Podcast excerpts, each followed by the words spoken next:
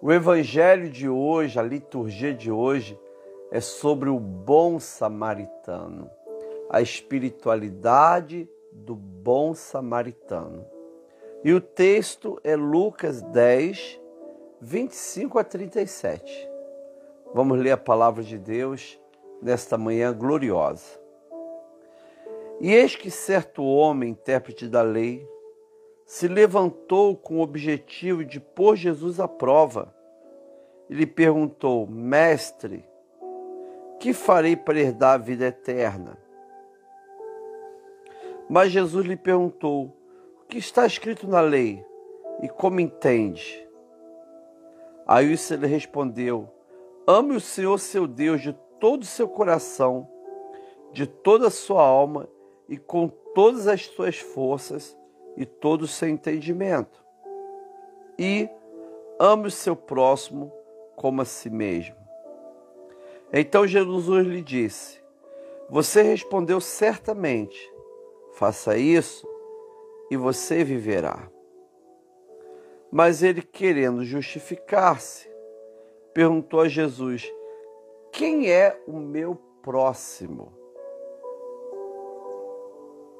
Jesus prosseguiu dizendo: Um homem descia de Jerusalém para Jericó, caiu na mão de alguns ladrões. Este, depois de lhe tirar a roupa e lhe causar muitos ferimentos, retiraram-se, deixando semi-morto. Por casualidade, um sacerdote estava descendo por aquele mesmo caminho e, vendo aquele homem, passou de largo. De igual modo, um levita descia por aquele lugar e, vendo, passou de largo. Certo samaritano que seguiu seu caminho passou perto do homem e, vendo-o, compadeceu-se dele. E, aproximando-se, fez curativo nos ferimentos dele, aplicando-lhes óleo e vinho. Depois colocou aquele homem sobre seu próprio animal, levou-o para uma hospedaria e tratou dele. No dia seguinte, separou dois denários e entregou ao hospedeiro, dizendo: Cuide desse homem, e se você gastar algo a mais, farei o reembolso quando eu voltar. Então Jesus perguntou: Qual desses três lhe parece ter sido próximo do homem que caiu nas mãos dos ladrões. O intérprete da lei respondeu: O que usou de misericórdia para com ele. Então Jesus disse: Vá e faça o mesmo. Palavra do Senhor. Graças a Deus, glória a Deus. Irmãos e irmãs, Vamos orar. Senhor, que bom, Pai, receber esse Evangelho nesse dia de segunda-feira, dia 3 de outubro. Pai, como é bom receber a Tua palavra. Queremos aprender, Pai, essa espiritualidade do bom samaritano. Senhor, fala conosco. Em nome do Senhor Jesus Cristo. Amém e graças a Deus. Queridos irmãos e irmãs, os samaritanos tinham muita mágoa e raiva dos judeus. No segundo século antes de Cristo, João Arcano ou João Hircano, um rei sacerdote asmoneu, é, da, da linha dos Macabeus, foi até Samaria e destruiu o templo dos samaritanos. Os samaritanos adoravam no Monte Gerizim. Lá eles tinham seu culto, seu templo. Os samaritanos adotaram a, a Torá, os cinco primeiros livros da Bíblia apenas. Eles tinham uma interpretação, uma versão samaritana. E é interessante que sempre houve rivalidade. Desde o retorno de Judá do cativeiro babilônico, houve uma profunda rivalidade entre samaritanos e judeus, judeus e samaritanos. Os judeus não permitiram que os samaritanos viessem se juntar, se irmanar com os judeus. Ao mesmo tempo, os samaritanos que moravam, lógico, na capital Samaria, estiveram o reino de Israel destruído no ano 721 a.C. pelos assírios. E os assírios trouxeram sacerdotes de vários lugares, pessoas de várias religiões, e houve um sincretismo religioso. Mas depois os samaritanos ficaram só na lei. E na lei, na Torá, eles permaneceram com o seu culto, seu rito, sua adoração a Deus, o seu templo, até que João Hircano, no segundo século antes de Cristo, foi e destruiu o templo dos samaritanos. Os samaritanos tentaram destruir o templo de Jerusalém, não conseguiram e foram mortos. Então existia uma rivalidade terrível. Um samaritano odiava judeu, um judeu odiava samaritano. E agora, na parábola do bom samaritano, Jesus pega um samaritano como personagem da sua parábola e mostra aquele homem exercendo o amor ao próximo, exercendo o grande mandamento da lei. É muito interessante, irmãos e irmãs, esta palavra. Porque é uma palavra que acaba quebrando muitos paradigmas que existem no nosso coração. O Evangelho, nós sabemos que Jesus, a partir do capítulo 9, capítulo 10 de Lucas, ele está se deslocando para Jerusalém para viver a sua última semana antes da sua morte, ressurreição e ascensão. E nesse caminho aparece o mestre da lei tentando colocar Jesus à prova. Olha o que o Evangelho diz. E eis, Lucas 10, 25. E eis que certo homem, intérprete da lei, se levantou com o objetivo de pôr Jesus à prova. E lhe perguntou: Mestre, que farei para herdar a vida eterna? Ele não deseja herdar a vida eterna. O interesse deles não é, não é pelas coisas do céu. Ele está usando uma narrativa construída sobre algo que está escondido, oculto. O interesse dele é desconstruir Jesus, é fazer com que Jesus Cristo deixe o seu projeto. Ele queria provar a todos que Jesus não era quem dizia. Então ele não faz essa pergunta querendo aprender. Ele não fala no reino dos céus pensando no reino dos céus. Ele tem segundos interesses. Isso é um perigo, irmãos e irmãs, quando a pessoa usa da religião com segundos interesses. A pessoa não é vocacionada, não está ali porque Deus a colocou, não tem nenhum compromisso com o reino de Deus, não tem compromisso com o próximo, não tem compromisso com Jesus. Usa no seu diálogo o nome de Jesus, o reino de Deus, mas não há compromisso. E aí o Evangelho diz que ele tinha o objetivo de pôr Jesus à prova. Ele diz mestre, ele chama Jesus de mestre, mas ele não crê que Jesus é mestre. Que farei para herdar a vida eterna? Ele faz uma pergunta, mas ele não tem nenhum interesse em saber a resposta da sua pergunta. Que farei para herdar a vida eterna? Ele usa a palavra vida eterna, mas ele não quer saber de vida eterna são apenas narrativas. E nós temos que tomar muito cuidado na vida espiritual com narrativas. Amados irmãos e irmãs, as pessoas vão manipulando através de palavras e de palavras que dizem ser palavras de Deus, usando o nome reino de Deus.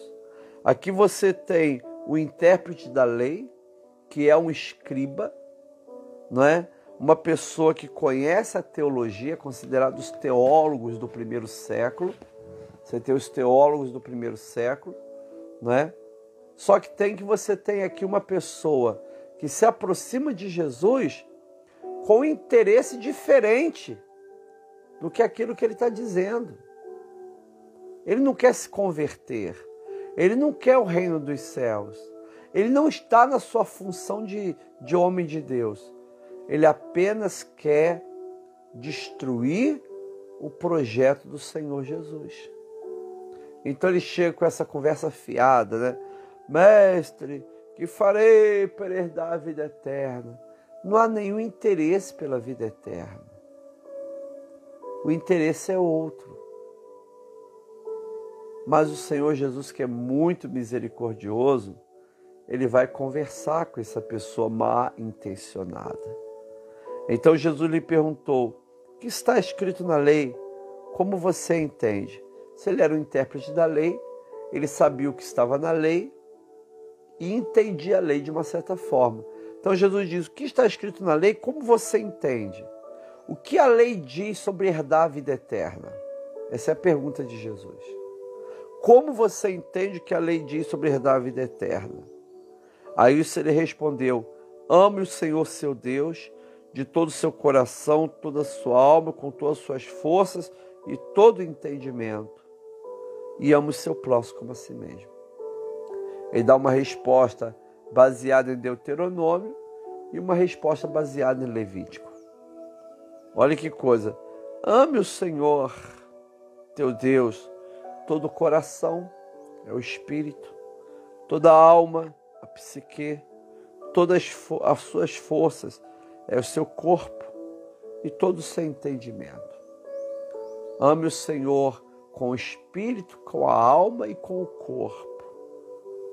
Esse é o primeiro mandamento. E ame o próximo como a si mesmo. É interessante que o Senhor Jesus já havia falado isso, né? Ele ensinava dessa forma. O grande mandamento é esse. Jesus pergunta o intérprete da lei, em Lucas é Jesus que pergunta. E ele responde corretamente. Ele responde: essa é a vida eterna. A vida eterna é amar a Deus e amar o próximo.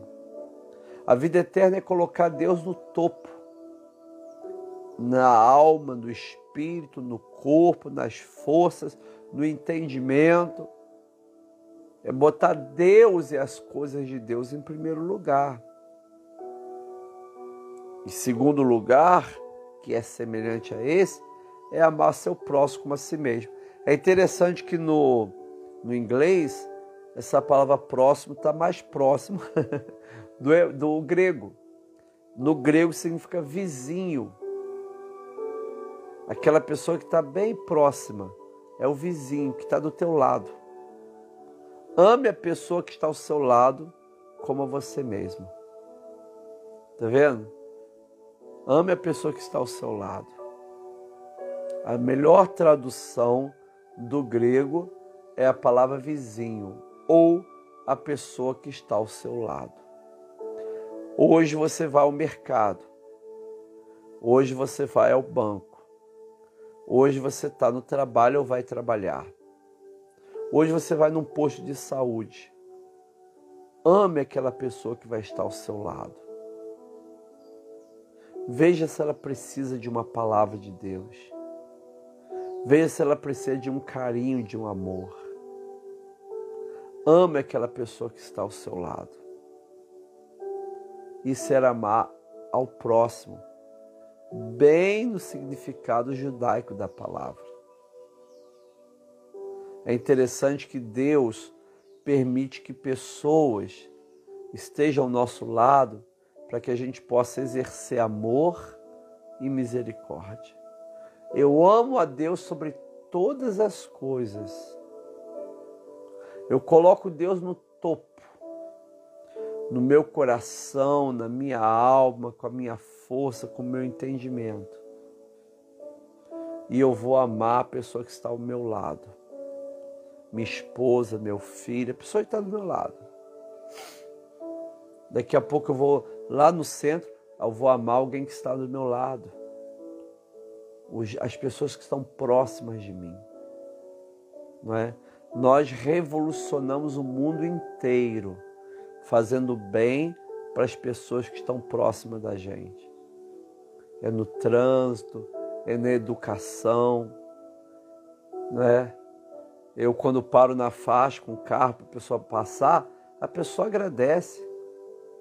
É minha obrigação. É o respeito e o amor que eu tenho pelo próximo é parar na faixa para as pessoas passarem livremente. Não é? É o amor que eu tenho aquilo que está próximo de mim. Seja um gato, seja um cachorro, seja um bichinho, seja uma pessoa. Amado, quem tem amor, o amor tem que ser expressado em todos os detalhes. Olha o que Jesus diz com relação à resposta que esse homem deu. Então Jesus lhe disse, versículo 28, Você respondeu certamente, faça isso e você viverá.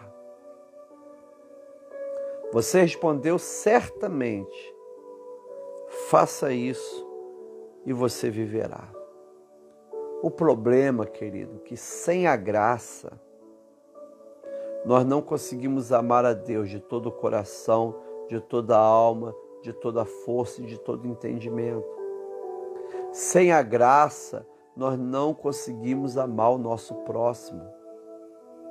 Então, querido irmão e irmã, não é apenas um esforço que eu faço, não é isso. Na realidade, é uma ação da graça sobre a minha vida. Eu respondo à graça de Deus amando a Deus e amando o meu próximo, mas é uma ação da graça de Deus. O ser humano não tem, por natureza, condição de amar nem de perdoar. O ser humano não tem, por natureza, condição de voltar-se para Deus e ter vida eterna. Nós nascemos escravos do pecado mas pela graça de Deus restaurada em nós, nós conseguimos amar o próximo e amar a Deus em primeiro lugar a Deus. Olha que coisa tremenda essa palavra, amado. Esse intérprete da lei, ele não aceita o que Jesus fala. E ele fica assim meio, né, preocupado, desconcentrado, e ele, querendo justificar-se, versículo 29, perguntou a Jesus: Quem é o meu próximo? Quem é a pessoa? Quem é o meu próximo? Não é? Quem é o meu vizinho? Quem é o meu próximo? Quem é isso? É minha esposa? Na tradição judaica, o próximo era o outro judeu. Toma, até, toma nota nisso. Na tradição judaica, o próximo era o outro judeu. O próximo era aquele que frequentava a sinagoga comigo. Esse era o meu próximo. O ímpio não era o meu próximo. O gentil não era o meu próximo. As pessoas de outras religiões não eram o meu próximo. Meu próximo eram as pessoas judias que estavam próximas de mim, lógico, na visão deles. Então, querendo justificar, perguntou: quem é o meu próximo? Aí Jesus vai entrar com uma palavra para quebrar todo esse paradigma desse intérprete da lei. O Senhor Jesus vai falar uma revelação tremenda. Ele vai falar sobre o próximo e vai falar sobre aquele que exerceu misericórdia para o seu próximo.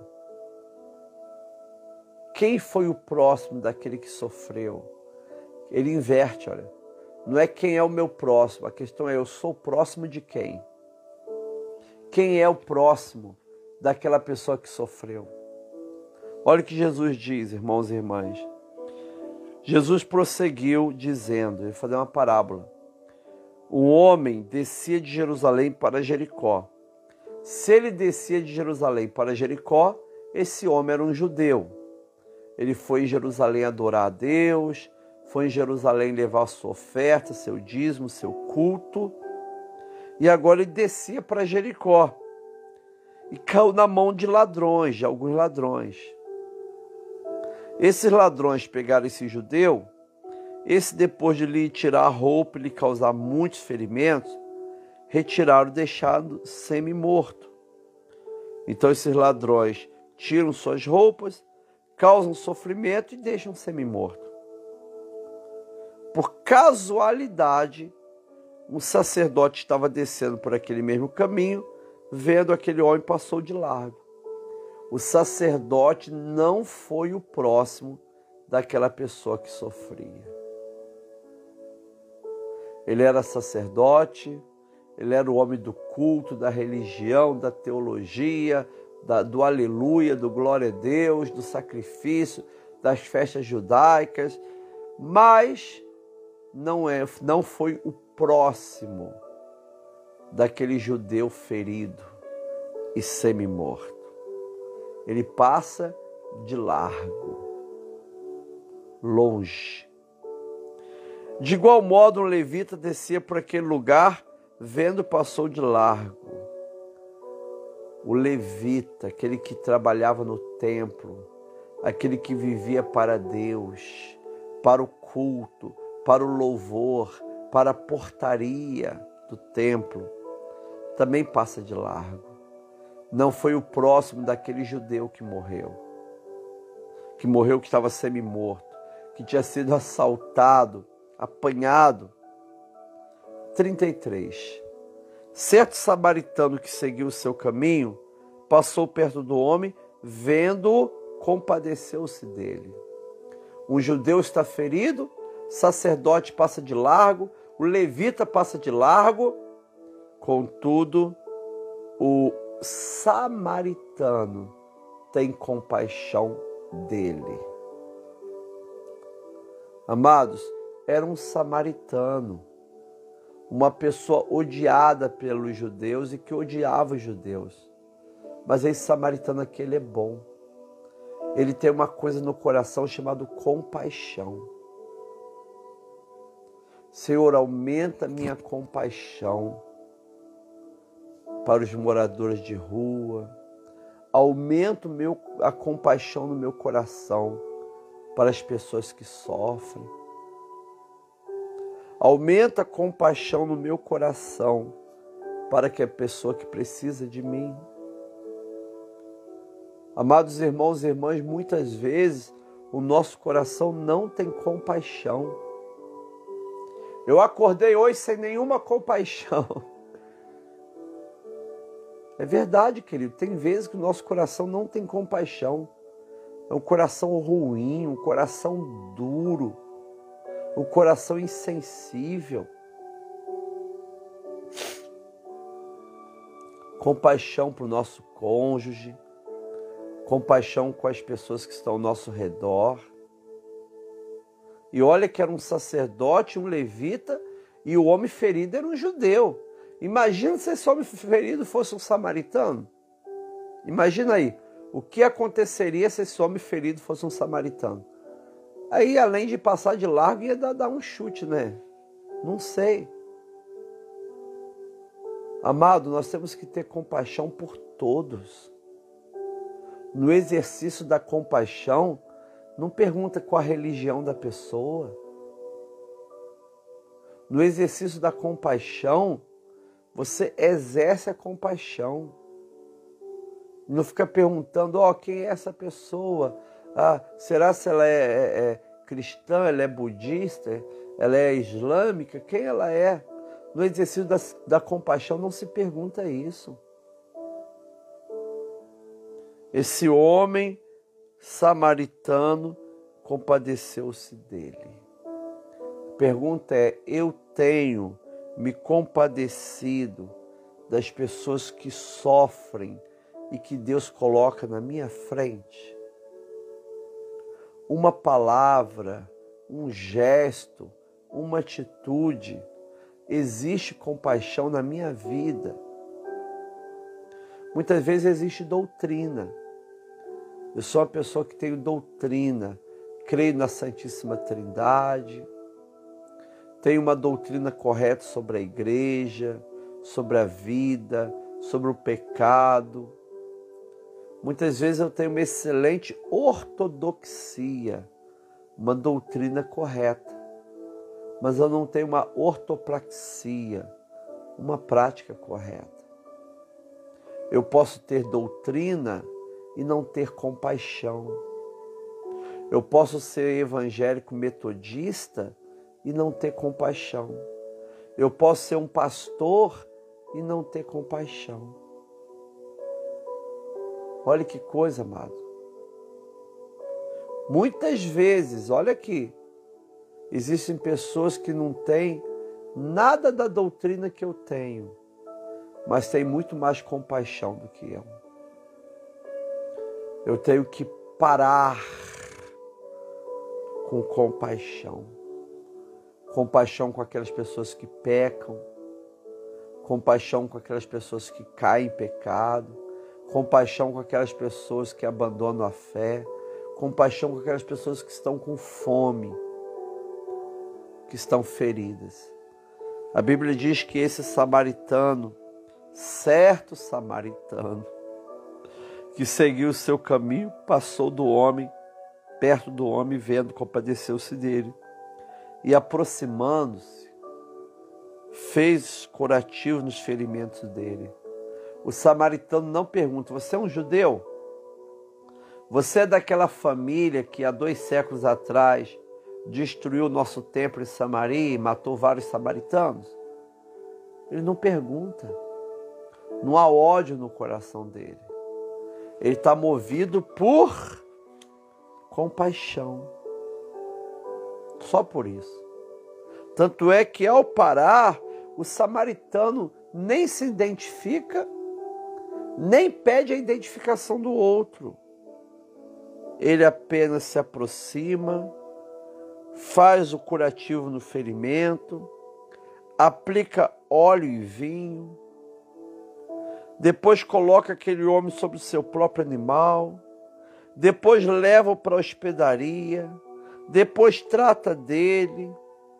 No dia seguinte, pega dois denários representando dois dias de trabalho, entrega o hospedeiro dizendo: Cuida desse homem, e se você gastar algo mais, farei o reembolso quando eu voltar.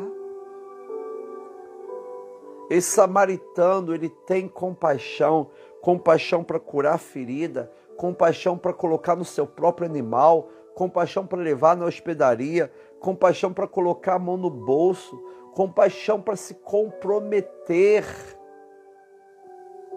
É uma pessoa movida pela compaixão. E detalhe, ele é um samaritano. Mas Jesus está dizendo aqui, amado, aqui não se trata de ser samaritano, de ser judeu, de ser metodista, de ser batista, de ser católico, de ser ortodoxo, de ser islâmico, ser budista. A palavra que fala de compaixão. Isso é ensino para a minha vida. Porque aqui não trata de religião, nem de questões religiosas. Aqui o texto está me provocando e perguntando, Edson, você exerce compaixão? Ou você é o hipócrita que fica apenas pregando, pregando e pregando? Olha que coisa, querido. O Evangelho está nos desafiando essa manhã. Eu preciso exercer misericórdia. Eu preciso ter compaixão. Contudo, muitas vezes esse nível de compaixão está muito baixo. Eu tenho que me aproximar mais de Deus. Eu tenho que orar mais a Deus, jejuar mais, para que eu tenha compaixão. Eu acho muito bacana os pais da igreja, os cristãos do segundo, terceiro, quarto, quinto, sexto, sétimo século. Alguns deles, quando falam sobre o jejum, ele fala assim: o jejum é muito bom, porque o jejum faz você passar fome. Faz você ver como é difícil ficar sem um pãozinho, sem um café de manhã. Faz você entender como é difícil você não ter um almoço para comer. E desperta em você a compaixão por aqueles que vão hoje acordar sem ter um cafezinho para tomar. Seria bom também fazer jejum de roupa na época do frio Tá frio, hoje eu vou fazer um jejum de roupa, botar só uma camisa, uma camiseta, para que no meu coração cresça compaixão por aqueles que estão muitas vezes sentindo frio. Amados irmãos e irmãs, o meu coração precisa aquecer pela compaixão. A espiritualidade desse bom samaritano, a espiritualidade desse samaritano, que aqui em nenhum momento no texto aparece a palavra bom samaritano, é o samaritano, é a espiritualidade da compaixão. É viver esse amor a Deus na prática ao amor ao próximo. Se eu amo a Deus, eu amo o meu próximo. Se eu amo a Deus, eu vou ter um respeito pelo meu próximo, o corpo do meu próximo, a aparência do meu próximo, a saúde do meu próximo são coisas sagradas se eu amo a Deus. Entende, querido? Tem gente que tem todo o amor por um bichinho, mas não tem o amor por um próximo, por um ser humano. Eu tenho que olhar o ser humano como pessoas sagradas, porque são pessoas imagem e semelhança de Deus. A minha relação com Deus, eu tenho que servir a Deus na pessoa do meu próximo. Começa a exercer compaixão. A tua vida fica melhor. Você vai vencer a ansiedade, vence a depressão, vence uma vida sem significado, uma vida no vácuo, uma vida sonsa, uma vida sem sentido. Quando você começa a exercer compaixão, seja compaixão de compartilhar o Evangelho, compaixão de falar palavras boas, compaixão de dar um bom dia, compaixão de dar um cafezinho àquele que nada tem de manhã. Se você começar a exercer compaixão, você começa a desenvolver uma alegria espiritual muito grande.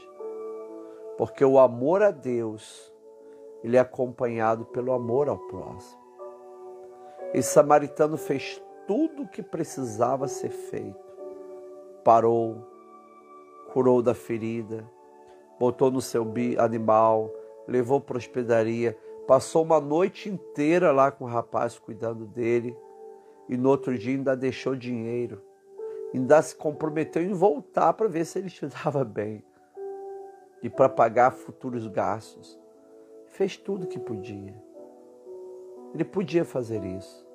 E Samaritano tinha dinheiro, tinha animal, tinha, podia fazer isso. Faça aquilo que você pode, mas movido por compaixão, não movido por relatório. Olha o que eu fiz ontem. Óleo que não, não é movido por isso. Não é, não é movido por isso. Eu, na minha prática, quando eu faço relatório, é justamente para agradecer aqueles que nos ajudam. Nós fizemos um trabalho lindo na sexta-feira do projeto Gestante e vocês que nos ajudaram. Vocês que nos ajudaram, doando roupinhas, doando banheira, orando pela gente, não é? doando oferta. Vocês que nos ajudaram. Então, faço um relatório para agradecer a vocês. Agora, qualquer movimento tem que ser baseado em compaixão. Temos que amar desinteressadamente. É o evangelho da gratuidade. Sabe o que é o evangelho da não gratuidade? Não, só vou fazer isso se essa pessoa se converter e vier para minha igreja. Só vou fazer isso se essa pessoa se converter e ser meu discípulo. Esse é o evangelho da não gratuidade, irmãos. É o evangelho predador, caçador. Amado, quem faz a obra, quem transforma pessoas em discípulos é Deus. Farei de tudo para a pessoa aprender o caminho do Senhor e vir congregar conosco. Agora, essa não deve ser nossa motivação.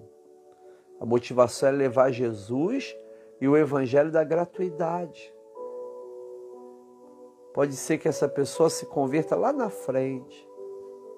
Pode ser que essa pessoa tenha um encontro com Cristo lá na frente e lá na frente vai congregar em determinado local. Esse é o evangelho da gratuidade. Ele é movido por compaixão, não por interesses estatísticos. Essa é a religião da compaixão. É a espiritualidade da compaixão. Eu vou cuidar das pessoas simplesmente pelo amor de cuidar das pessoas. Levar as pessoas a Cristo, compartilhar o amor de Cristo. É o evangelho da gratuidade. Olha que coisa. Um dia eu vou contar a perseguição que eu, Marisa e Orlando sofremos quando a gente tinha 19, 20 anos e começamos a fazer o evangelho da gratuidade. Nós fomos tremendamente perseguidos. Porque alguém disse assim: não, vocês não podem fazer isso. Se as pessoas não estão vindo para a nossa igreja nem se convertendo, porque vocês estão subindo no morro, porque vocês estão dando roupa ao carente, porque vocês estão fazendo isso, isso, aquilo, se a pessoa não vem para a nossa igreja. Vocês não podem fazer isso. Eu, Marisa e Orlando fomos perseguidos por causa disso. Nós caminhamos juntos há mais de 30 anos. Né? A Marisa já caminha comigo antes de ser minha namorada. A gente já caminhava junto assim. É o evangelho da gratuidade, querido. É o evangelho que tem que ser descoberto hoje. É você amar o próximo simplesmente porque ele é o próximo. E porque o amor de Deus, com todo o coração, todo o entendimento, toda a razão, toda a força, não é? É o amor de Deus que se estende ao próximo. Volto a dizer, amado, muitas vezes falta na minha vida esse essa compaixão. E eu peço, Senhor, aumenta no meu coração a compaixão pelo próximo. É interessante, amado, que Jesus faz uma pergunta fatal. Até aquela propaganda, né? Corte rápido. Jesus pega e dá, faz uma pergunta arrasadora. Jesus diz assim: Qual desses três lhe parece ter sido próximo do homem que caiu nas mãos dos ladrões?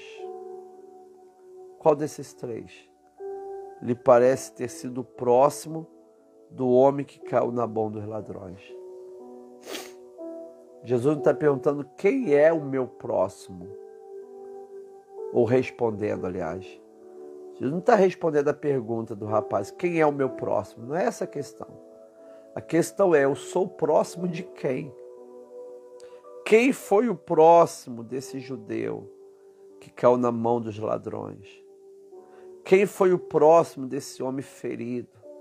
Quem foi o próximo dessa pessoa que precisava de ajuda? Quem foi o próximo desse sofredor?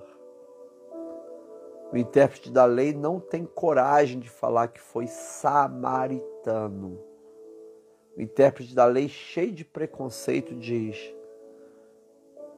O intérprete da lei respondeu: O que usou de misericórdia para com ele. O que usou de misericórdia para com ele. Esse foi o próximo. Então Jesus lhe disse: vá e faça o mesmo. Vá e faça o mesmo. Amado, quem usou de misericórdia para com ele? Esse é o reino de Deus, querido. A vida cristã tem que ser uma vida vivida exercendo misericórdia amando Deus, amando a missão de Deus, amando o projeto de Deus. O Senhor está derramando na sua vida, nesta manhã e nesse dia, a bênção da compaixão. Você está sendo levantado para caminhar nesse caminho de compaixão. Esta é a palavra do Senhor Graças a Deus. Senhor, muito obrigado por esse Evangelho. Muito obrigado, Deus, por essa palavra que desperta o nosso coração para viver, ó Pai, essa espiritualidade da compaixão. Deus, em nome de Jesus Cristo, ó Pai, nos ensina, Deus, a viver essa graça e esse tempo de graça. Em nome do Senhor Jesus. Amém. E graças a Deus.